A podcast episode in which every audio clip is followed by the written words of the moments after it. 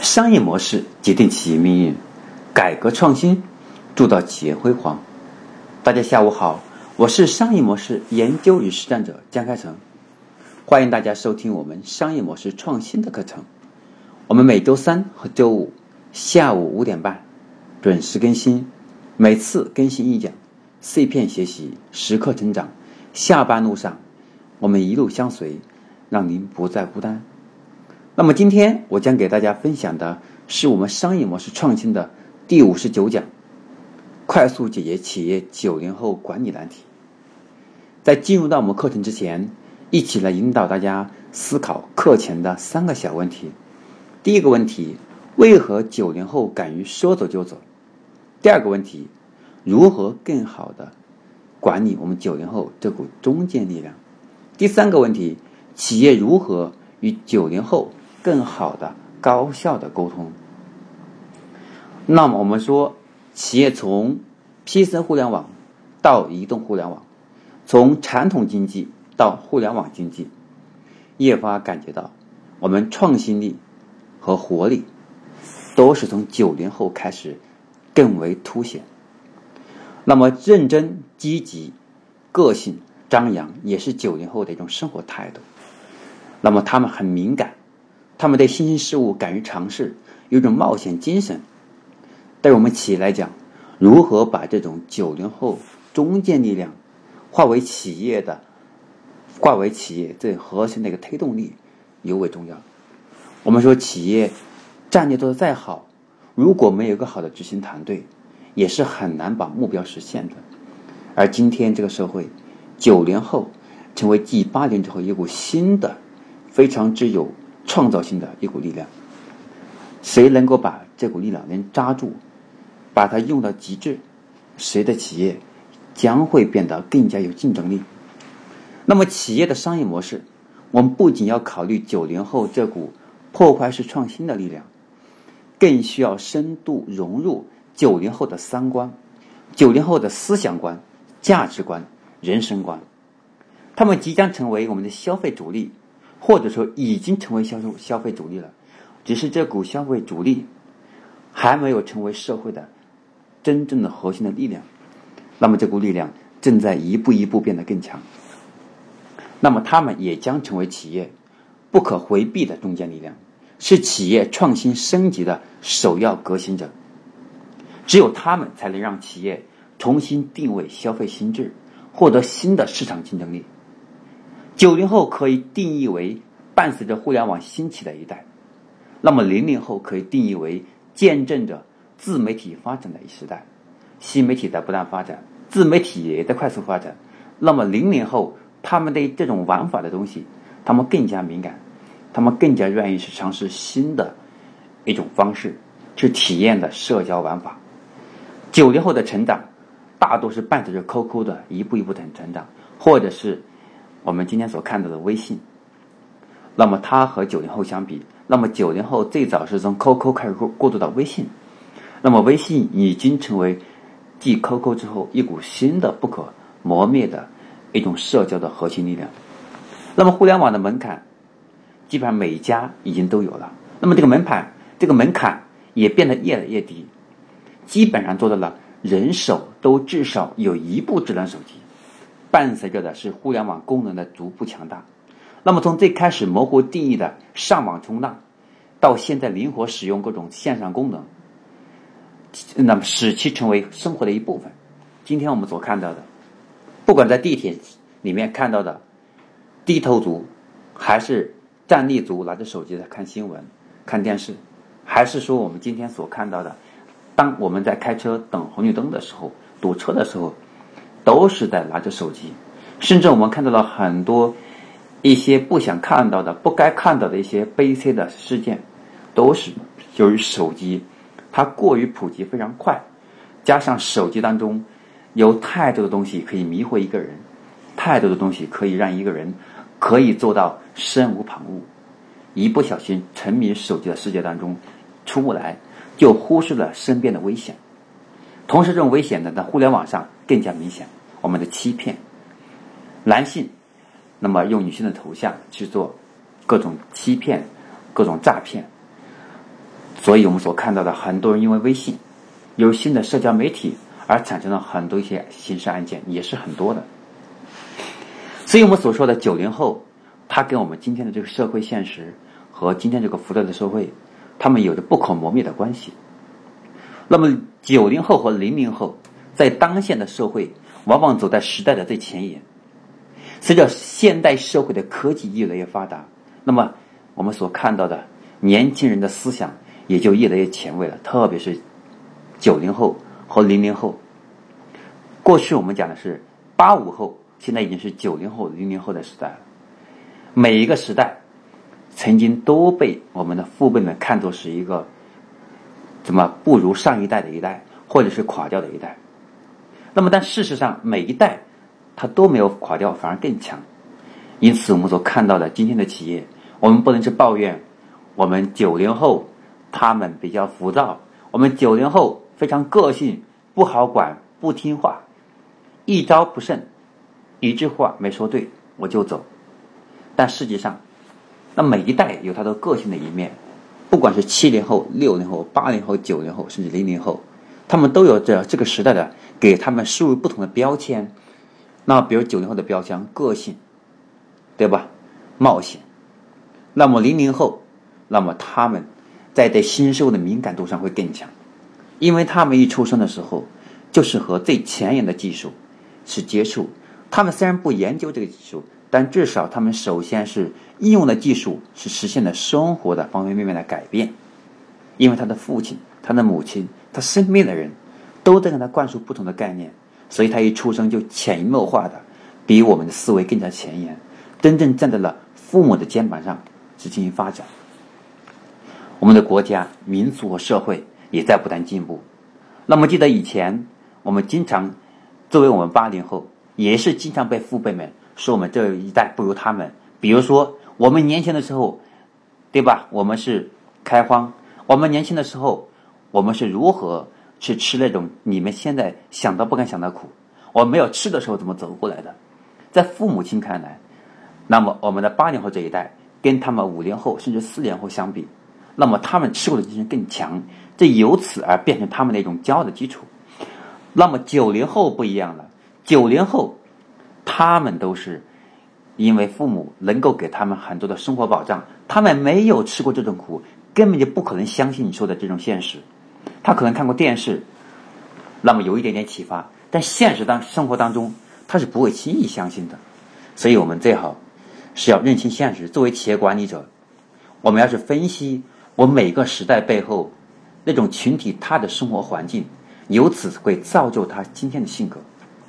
比如说，我们八零后出生的小伙子，到今天已经三十五六岁了，他们逐渐成为这个国家的中流砥柱，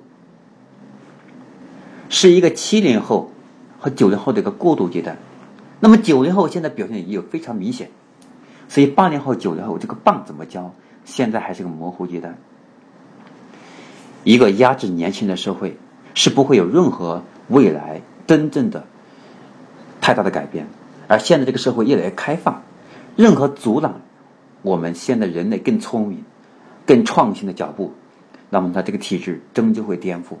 所以，未来的零零后，包括幺零后，同样都会被冠上不靠谱或者是不能吃苦这样的名词。但是呢，我们要始终相信，作为今天的企业家，我们看到的企业内部当中，真正的一步步跟我们走到现在的，都是一起年龄相仿的一群人。但今天我们所看到的，我们的用户群体。都是八零后、九零后、零零后。如果我们不能把九零后这股力量，特别创新的力量，把它挖掘出来，那么我们的企业在接下来发展的时候，我们的产品定位就会面临很大的问题，产品创新是很大的问题。因为五零后、六零后、七零后他们的创新的产品是基于他们个人的想法，他们当时过去的老的技术和老的概念，所以我们过去的老的思想。和老的技术，即使再创新，它毕竟不是九零后，你代替不了九零后他们内心世界当中你不曾想清楚的那一面，或者他不会告诉你的那一面。最好的办法是让九零后让他们去做破坏式创新，我们允许他犯错，那么这个犯错的成本，企业能够接受最大的上限是什么？我们把它设想好，那么在这个范围内让他试错，可能他试错的成本一百万，但只要他成功了，可能给公司带来是一千万的这种收益，正是公司不可替代的领领先地位。所以，很多人也经常问我说：“姜老师，九零后的管理技巧是什么？”哎，九零后不好管了，不听话，这个跟他沟通爱理不理，甚至跟你吵。但是这个人又有能力，怎么办呢？所以呢，我想跟大家今天要深度沟通的，更多的是九零后的认知、理解、沟通、管理，如何让大家跟九零后真正的心交融在一起，我们才能读懂他们，读懂他们以后，才能走进他们的内心世界，我们才能和他成为朋友，他们才能够跟我们更好的沟通，才愿意听我们的话，才能够一起更好的相处。这就是企业管理才会有更高效的一面。所以说，管理呢，它是一门艺术，并不是一纸制度，那就是管理。所以说，我每天看到的很多企业准时交报表、叫日志，特别是对九零后这一代，他们很反感这些。那很多企业说，我们不能没有日志，不能没有周报啊，要有。我们可以换一种方式。那我们说，我们生产力的三种三种迭代，三个迭代期。第一个呢，迭代期。我们说的是由泰勒提出来的科学管理，接下来的第二个阶段是由德鲁克先生提出来的高效的高效管理。那么第一个阶段呢，更多强调的是剂量；第二个阶段更加强调的是量化，还有它的时效。那么第三个阶段呢，由特劳特先生写出来的叫定位。那么它更多的是告诉我们是一种用户心智定位。那么从另外一个层面。它更多强调的是用户的心理体验，心理体验不是简直是产品体验。他认可你，你的贵他也认可。所以，对于九零后一代，管理是从认知到体验，生活到走心的社群文化。一群想搞点事情的小伙子或者小小姑娘，一起光着脚丫踩出一条路来。他们反对教条和严肃，崇尚自由和独立，个性。还有张扬，他们喜欢领袖般的智慧达人作为领作为他们的导师，因为他们不太喜欢用惯性的思维去思考问题，他只希望有人去给他一些启发。他们有创造性，他们需要灵感。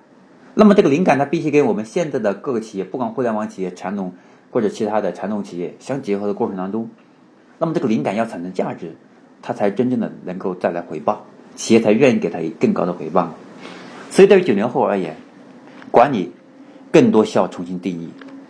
举个例子，别的同事都在加班，某个员工却到点就要走，那么这个该怎么管？分配任务时候，员工明显表示不满甚至反抗，我们该怎么管？九零后经常面对这，我们九零后经常会办这事儿啊。那比如说某员工上班总是迟到，批评教育甚至罚都不管用，我们怎么管？那九零后经常干这事情，还有部门去唱歌、去跳舞、去玩去，其他人都去了，这个员工就是不去，我们怎么办？把他开了吗？罚他？你怎么罚他还是不去？所以呢，我们过去的传统的管理方式对于八零后啊这些管用，因为他们的八零后他们的社会给他的压力和家庭给他的压力和工作给他的压力相比而言，家庭给他的压力会更大一些。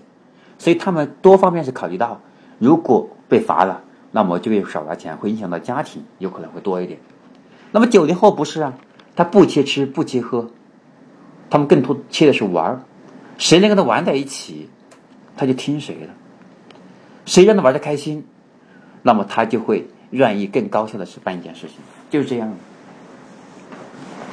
所以我们经常看到很多互联网公司，他们都是没有打卡的。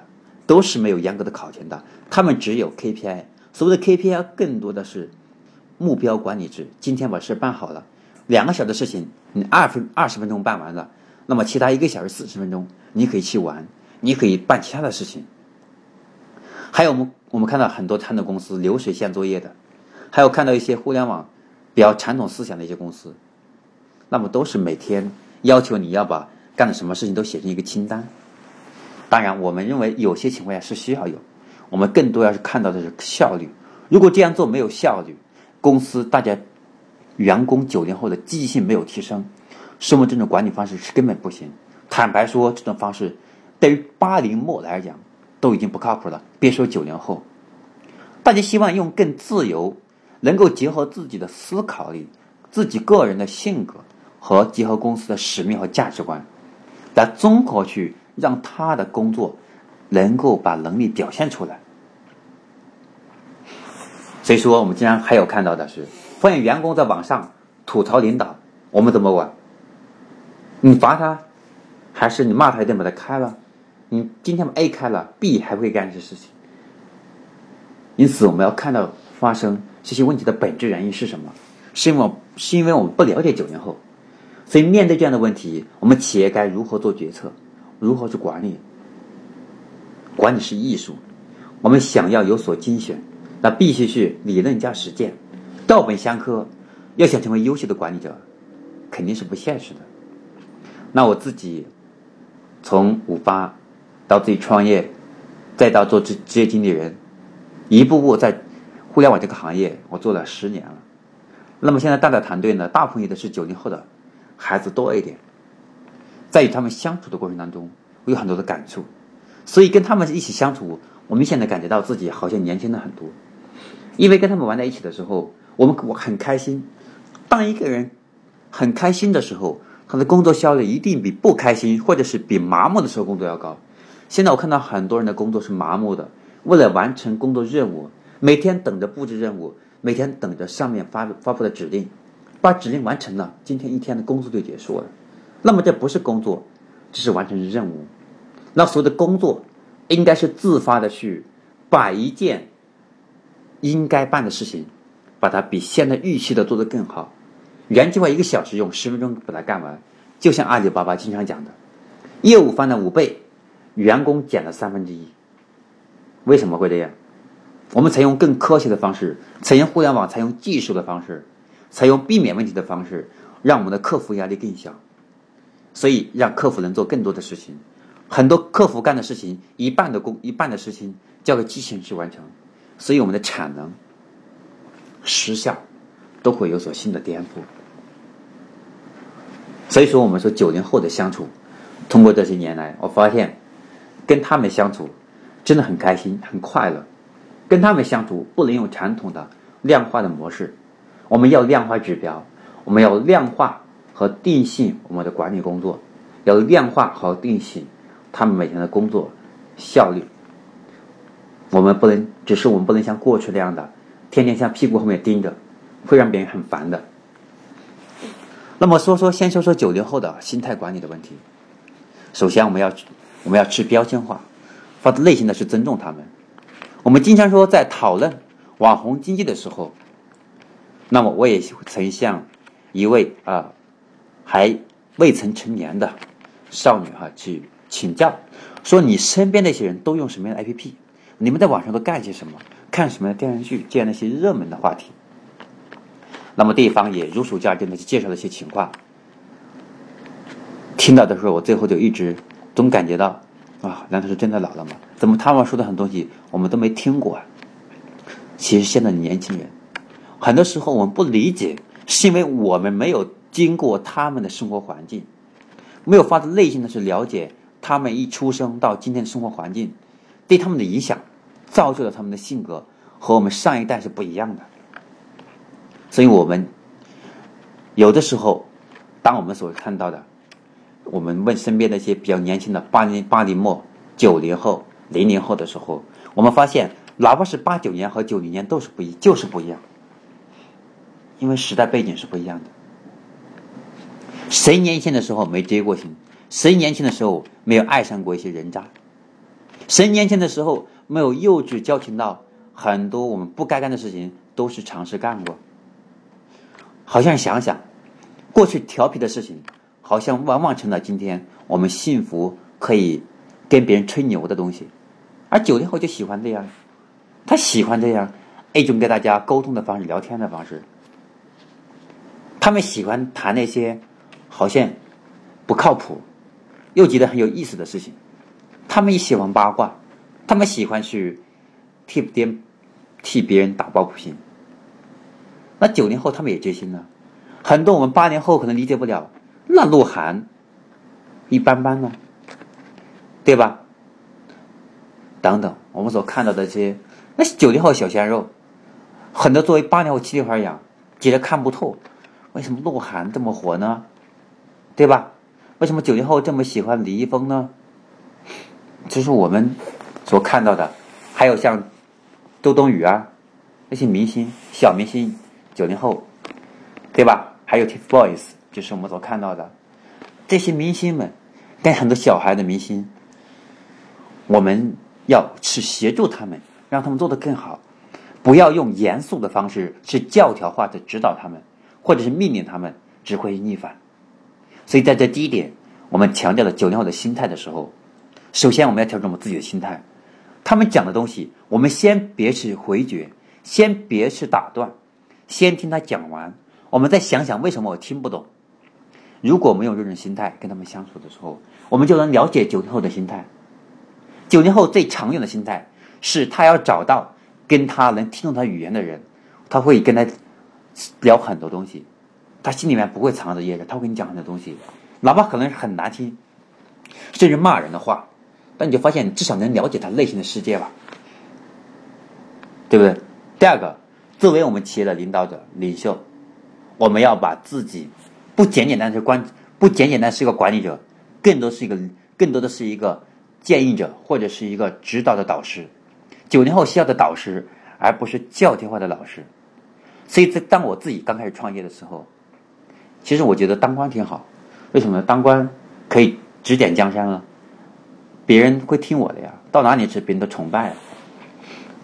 后来发现，创业一段时间以后，发现不行啊，不是这样的。因为当官，我们是按照一种政策来办事情。而自己创业，完全是一种在乱世当中，你要找到自己的定位点，去做一件事情，而且所有的风险要自己扛下来。那么作为企业，我们在管理九零后的时候，我们也是这样，我们要跟九零后去坦白去沟通，我们是自己怎么走过来的，跟他沟通，他们现在的状况哪改可能会比他更好，这样能听进去。不要说你们九零后怎么这样，怎么那样，所以这种管理方式，我认为不简单九零后接受不了。连八零后、九和七零后、七零末，经常这样说，简简简简单单的一句话，可能会伤害别人内心深处的一种自尊心。所以，这个时代的管理者不应该是高高在上的皇帝，而应该成为老师或者是兄长这样角色。作为我们团队的领袖，你要保护这个团队，并努力让这个团队中的每一个人都能得到成长，努力付出，让九零后得到应得到的回报。这是第一个心态部分。第二个，我们再看看九零后管理的方法论的问题。第一个，我们要以身作则。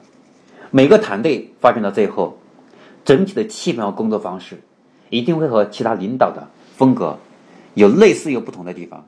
如果你希望大家能够勤奋工作，你自己却又在角落里面打游戏，你希望大家守时，自己却总是迟到，那这是肯定是不可行的。九零后绝对不靠谱。第二个，要塑造。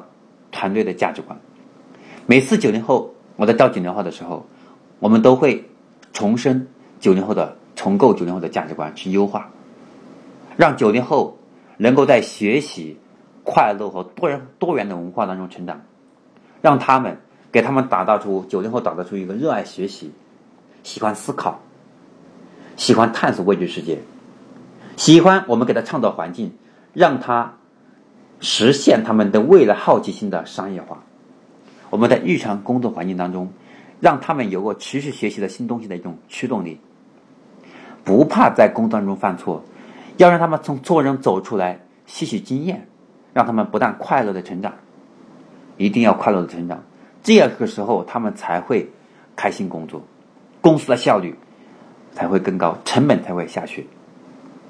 如果九零后不快乐，他会说出来，你不听，商场就变成一个，他就会甩手就走。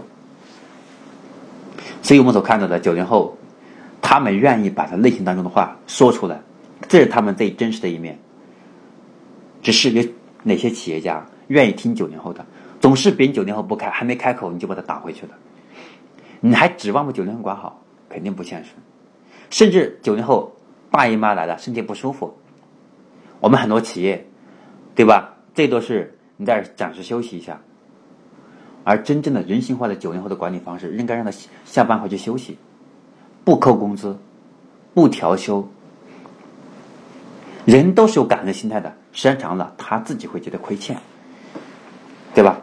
所以我们不要指望说九零后啊，像过去那样的那种严肃化的管理方式，这种是行不通的。另外，对九零后，我们要成为我们九零后的导师，帮助他们更好的成长。很多管理者容易犯的错误，觉得下属的能力不行，于是做什么事情都会亲自干涉，导致九零后这些下属丧失了自己思考判断的能力。上司说什么，积极会的去做什么，所以九零后慢慢的失去了思考力，或者是这个人如果思考力很强，他觉得这样做不行，就跟公司我们的上司八零后的上司就发生争执。我只需要。我只需告诉下属一二三四五六七八九，却不需要解释为什么一二三四五六七八九。然后呢，结果遇到的就会很下属。如果我们不告诉他准确的结，我们想要什么结果，给他做指导，那么结果可能就是跟我们想的完全不一样了。我们不要给他去干涉他，我要告诉他这个事情你可以怎么去做，你你不要到后面一屁股后面追着走。这是最反感的，任何人都反感，别说九零后了。可是我们今天很多企业，八零后的管理者、七零后的管理者都经常犯这样的错误，所以九零后就逆反了呀。权力容易膨胀，官僚容易造成一种败法的作风。很多指令并不是说解决问题的，是变成了一个彰显个人英雄主义的方式。所以在九零后里面，这种人是很逆反的。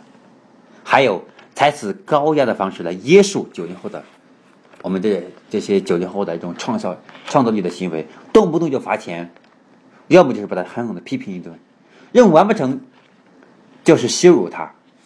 对于新生代的孩子们，家庭条件都很优越，在用不着发愁我们的吃饱穿暖这个问题上，他们开始追求自尊，追求自我价值，让他们实现他们内心深处的想法。所以，作为领导者。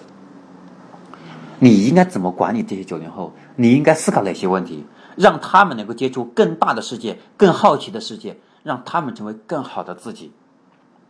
所以，这样的九零后，他才愿意一步一步的跟着你走，切切实实的能在你身上写的东西，他们能从你内心当中去认可你，愿意去追随你。这样的团队才能彰显九零后该有的创新这种价值。我们要定期举办。我们学习活动，例如技术分享、技能学习、工作习惯的培养等等，让九零后成为快乐成长、更完美的自己。在他们成长的过程当中，不要抱着一种教会徒弟、饿死师傅这样的一些狭隘的心态，因为分享才是最有价值的。分享既能帮助别人，又能成就自己。传授自己经验的同时，同样。也巩固了自己的知识体系。这个世界最顶尖的高手，也往往是各自领这个领域当中的一个优秀者。那么他越是优秀，他越愿意是帮助九零后成长。所以，作为我们企业的管理者，我们要帮助九零后成为他们的导师，协助他们成长，而不是教条化的，是他犯了个错误写个制度，犯个错误写个制度，因为他犯的每个错误写了一百个制度。然后呢，九零后觉得每句话都是针对他的。第一点，第二点，发会发现公司一堆的制度，让大家底下都不服，大家都不说。你要罚就罚，等我一天不想干了我就走，我不解释，你罚无所谓了，反正一个月少了一千块钱，少了五百块钱，我就饿不死。所以这样的我们九零后留得住吗？但是在传统过去的传统企业里面，因为大家找工作都是比较艰难，而且都是机械化的。对吧？因为它流行化的，A 不行，B 来，B 不来，C 来，所以我们会过去看到这种管理方式，可以教条化，不行可以罚他，让他走。今天不一样，一个工作 A 走了之后，B 接不上的，因为什么？很多是技术性的工作，它不是过去传统性的机械化的运作的方式。所以在今天的这个经济环境当中，我们商业我们商业公司对于企业文化九零后的员工管理，还有工作方式的调整，要根据其目的本质，是不断调整，让大家更好的心情，用更好的方式，用更好的科技，是提升生产力，来提升人效问题。不管是传统制造业，还是我们今天看到互联网的科技型企业，我们通过流水线和标准化的方式来解决生产力，对吧？那么今天我们所看到的九零后的时候，那么这种创造力是没办法进行量化的。比如他一个带来一个新技术，你没办法，它不像，它不像开发了一个一款鼠标、一个电脑那么简单的问题，而这种带来的效果对企业是长期是显而易见的。但短期之内，没办法能看到它持续给公司带来什么样的收益。因此，我们要量化。这个人的价值，量化的方式一定是要结合这个人本身的特长、他的性格优势和他的企业造带来的企业的持久性的价值和未来的潜在价值。我们需要量化，可是不能盲目的去量化。然而，对于我们现在的企业来讲，老方法搬到新的企业来用，这是很害企业的。这样的企业能有员工能给你干到最后吗？有几个员工能够当你发不出工资来，还能坚持？接受你，然后等到你发出工资来，继续更好的工作，不影响工作呢？特别九零后，你别说工资给他扣一点，你就不扣他也不干，干的不开心，和给他薪水更高一点，他是不一样的。他宁愿喜欢干的开心点，工资差点都可以，他也不能接受你工资给的高一点，天天觉得我就应该受批评，就应该教条化，这样是不行的。人们很容易看出一个人工作的时候有多么糟糕，却永远无法。知道他们内心当中应该可以干得有多么好。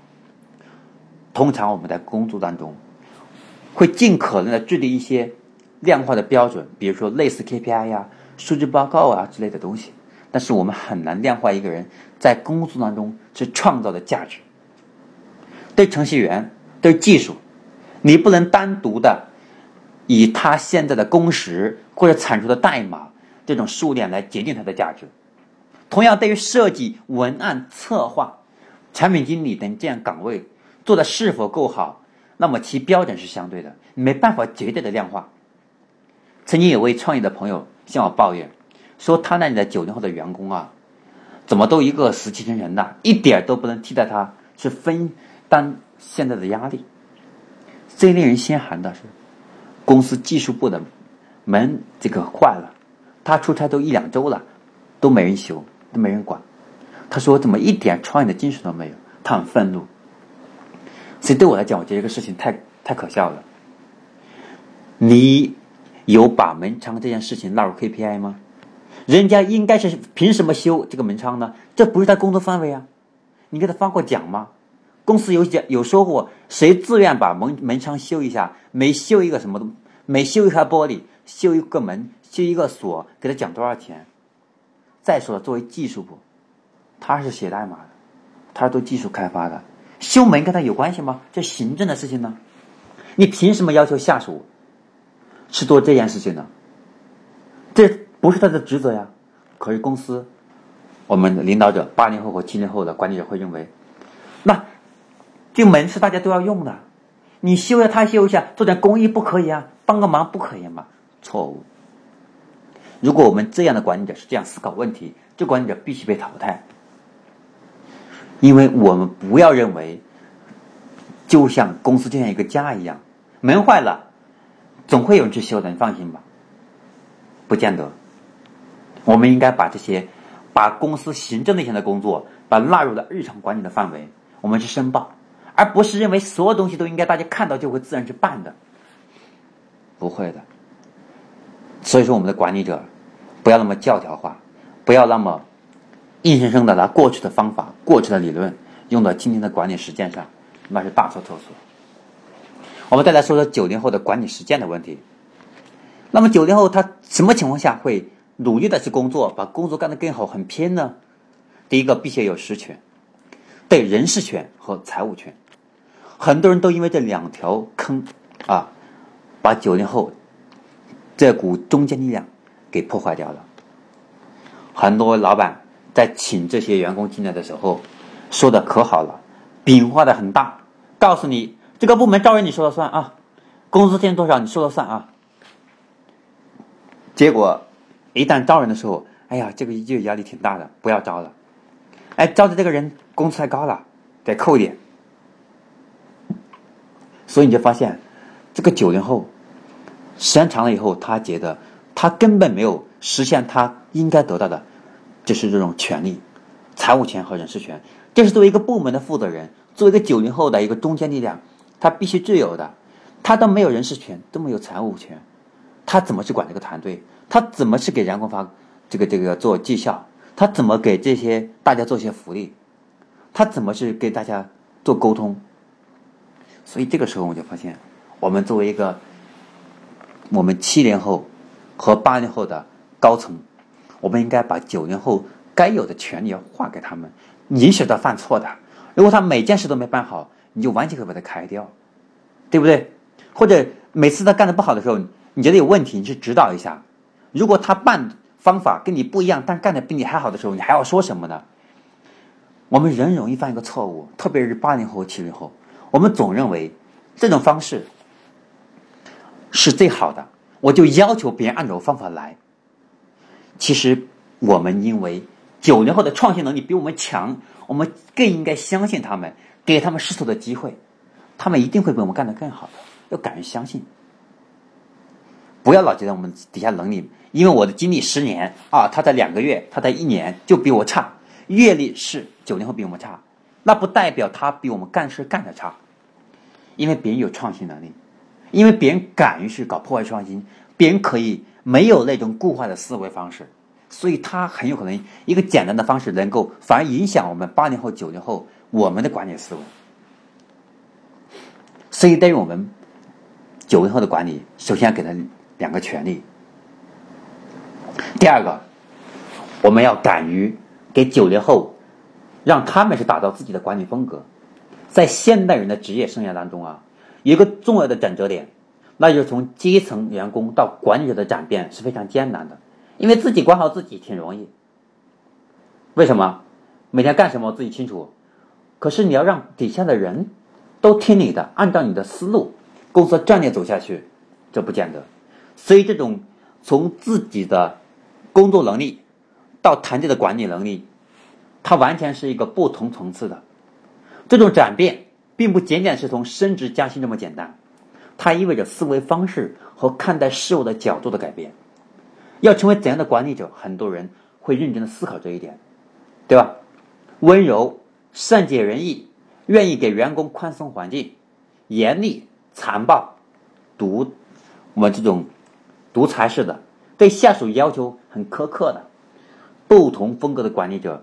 其管理团队的策略理念是完全不同的。九零后，他们因为有创新思想，他们敢于冒险，因为他们一开始出生的时候，他们是与世界接触的方式比我们多，那么他们看问题的角度一开始没有固化思维，比我们看到的可能深度不够，但广度比我们要强。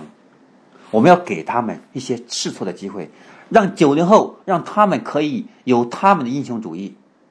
只是他不要因为英雄主义破坏公司管理的环境，不要让他的公司造成那种次或者到位的伤害公司现有的公司发展就这种制度就 OK 了嘛。所以作为管理者，其管理团队的策略是每个人是不同的，管理的风格一般般都会因为管理者的性格有很大的关系。所以我们在选定自己管理风格的时候，一定要结合自己的性格去分析，特别是九零后。如果今天。我们的听众朋友当中，很多是九零后的，希望大家能够在评论当中，如果觉得很多地方没有分享到位，或者还没有考虑到位，我们希望我们一些九零后或者七零后、八零后的高管们，可以把你的观点表达出来。所以，对于九零后，他们的性格当中就喜欢有个性的一面、张扬的一面、冒险的一面，对吧？好奇的一面、猎奇的一面，所以我们要给他们这些特点。适合他们的打造出的一种管理风格。如果本身性格好、待人热情、亲和力较强的人，那么在管理团队当中的阴盛的尾这种阴生的伪商的比较严厉又强势，那么这种往往管理是很难很难做好。就一定要性格好、待人接物的，也不一定做得很好。那至少大家愿意跟他交往呀，愿意听你的呀。所以说，如果本身性格就是很好，但也比较热情，又挺亲和的，那么在管理团队当中呢，对这个相对而言呢，团队的和谐会比较强一些。但可能因为这样没有狼性，那么可能团队的这个管理的时候执行力会差一些。那么对九零后而言，那么很多人会采用一种高压策略的方式管理下面的下属，那么可能底下团队管理是不行的，因为本身这个人的性格和他的管理风格是不符的。所以我们经常说，如果一个人就像我们说这个王健林王总一样，对吧？那么他在管理企业的时候，他就是一个狼性的，他本来就是说话很个性的，他做事的方式也很独裁制的。如果我们一个性格很好的人要做独裁的事情，往往会管不好；但一个性格本来就个性的人，是那么他采用独裁的方式来管理，很有可能有可能管好。所以，每个管理者要根据自己的性格去设计自己的管理的模式和管理的特点，对吧？对于初期的管理者，在管理风格上，往往因为模仿自己的上司，会崇拜的企业家。这种刚开始的，因为我不知道，如果刚开始做管理的话，你不知道你自己的管理风格，你就去学别人吧，边学边思考，边总结，边调整自己，对吧？所以在我看来，想要塑造自己独特的管理风格，最好的方式就是做自己，去借鉴可以，不要轻易模仿。会有无数的人对你讲，管理者应该怎样怎样，管理者不要怎么怎么样，因为他们的性格，他们的思维固化程度。影响了他们跟你沟通的方式，所以我不要轻易完全去听别人的建议，把别人建议都变成自己的准则，那么管理的时候就会反而会管不好。坚持做自己很好，要了解自己，做好自己。当自己不知道怎么去做的时候，可以参考参考，思考一思考，借鉴一下别人，这是可不可以的。第三个，我们九零后管理，我们要落地的实践的。是进行必要的换血，因为当九零后有些他们的性格特点太刚了，跟团队完全不融合，那么这个时候我们该换得换。那么换血这件事情是所有管理都回避不了的问题，对吧？这件事情非常非常重要，它涉及我们的协团队协作问问题、团队气氛，甚至公司价值观和未来走向的问题。在这里，我也不想展开讲太细，不是所有的人都能。为你所用的。所谓任何人，都应该有适合自己的位置，发挥自己的特长。这些话大家都懂，但实践用在工作上很难的。所以我认为九零后我们要把他们管好，让他们和我们的心融在一起。我们要做好两件事情：第一个事情，了解九零的性格，把他们放到合适的岗位上；第二个，第二点。如果发现这个位置他没做好，或者是这个他不擅长，那么我们分析为什么，把不合适的九零后不断调岗至合适的位置，这就是九零后的管理比较简单的一些准则。如果发现团队当中存在不合理的人，在可以接受的成本下，一定要用最快的方式将其换掉。尤其是团队当中人较少的时候，要不然就是成本了。第四个关于九零后管理的这种实践，是管理策略和管理行为要保持一致。有时我看到很多我们八零后、七零后在管理九零后的时候，经常会看到好像很无厘头的，看到别人在那里看会手机就批评了一顿。其实管理的策略并不简单，是每个细节你都要管，因为大家都很清楚。我没有把工作分分配清楚，导致双方没有理解，你没有听懂我让你干什么，你没有听懂你要做什么，所以这个时候管理就会变成矛盾。九零后的价值，你就发现被磨灭了，因为他们本身就不喜欢你跟他讲的特别细，他希望你只给他一个目标，他用他的方式达成，你不要给他每天问他怎么样了，明天问怎么样了，早上问一下，中午中午问一下，晚上问一下。是我们九零后管理也需要流程化的管理，流程化的管理不代表你每时每刻就像一个电灯泡一样，要盯着是照亮每一个细节，对吧？所以管理要有策略，在没有养成下属良好的工作习惯的时候，我们要想办法去让下属养成一个及时汇报，然后呢，主动向我们请教问题的习惯。我们主动去问他的时候，他可能逆反；当他主动向我反馈问题、寻求帮助的时候，他就在成长、在思考，而且我们的交流的难度就越来越少了，对吧？所以讲到这里，我想我们对九零后管理应该有深刻的认识。我也希望今天的听众朋友们、各位学员、各位创业者、各位企业管理者，希望大家能够通过今天我分享的企业九零后的沟通及管理的模式。能够接下来用在我们企业的九零后管理上，真真实实的把我们九零后这股中坚力量把它用好，把他们的心管好，把他们习惯管好，把他们思维管好，切记不要管他们的每个细节。一旦管理到细节上，这个九零后很有可能因为我们管的太细，他从一个思考的自动化的思考的这种模式切换成为一个机械化的运作的模式。这个人的思考力就会把它废掉了，这个人以后就不爱思考了，就变成执行者了，就变成很大的问题。那么今天我跟大家分享这些，希望大家用心思考。我是江开成老师，商业模式导师。那么今天分享这些，大家如果有什么疑问，也可以在我们底下评论区去留言，那么我会给大家去分享。如果很多企业遇到九零后的管理问题，那么我也可以给大家去做一些九零后的管理的一些内训，希望大家呃在底下去多沟通你的问题，多去交流。希望一些其他九零后也在底下可以去说出你内心的心声，我还没有提到的一面。我们也不断完善，希望我能够通过我们商业模式这个系统的课程，给我们的八零后和九零后是搭建一个更好的一个。学习沟通的渠道，能够让我们企业的八零后和九零后，甚至五零后、六零后，让他们更懂九零后的管理，让他们可以可以和九零后是化解鸿沟，让他们可以和九零后成为朋友，让他们可以让九零后成为主导力量，让他们信任九零后，给九零后机会，同时让九零后真正的发挥出。我们的中坚力量的价值。那么，更多精彩内容，请上喜马拉雅 FM 搜索江开成讲师，免费订阅我们商业模式创新的课程。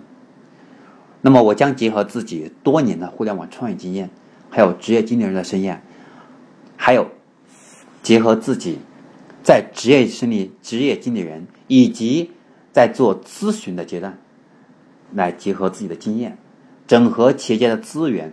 打磨出我设计的这套商业模式创新的课程，全课程一百八十讲。那么今天呢，刚刚进行到第五十九讲，来帮助我们传统企业、互联网创业者、企业高管看透商业模式的本质，掌握商业模式的定位、思路、流程、关键点等细节，让我们商业模式这个系列的课程像天网一样，像天网一样疏而不漏。二十一世纪。不管是大企业还是小企业，或者创业者，全面的商业模式竞争时代已经来临，而企业的出路就从顶层重构商业模式。但是呢，从顶层重构商业模式，它并不是一个简单的事情，需要不断总结、反思、学习、实战，才能打磨出适合企业战略发展、个性化、精准化的商业模式，让企业。能够把商业模式设置好以后，接下来五年、十年甚至二十年，能够一步一步按照预定的方向，健康的、稳健的走到理想的彼岸。我是商业模式导师江开成，下期再见。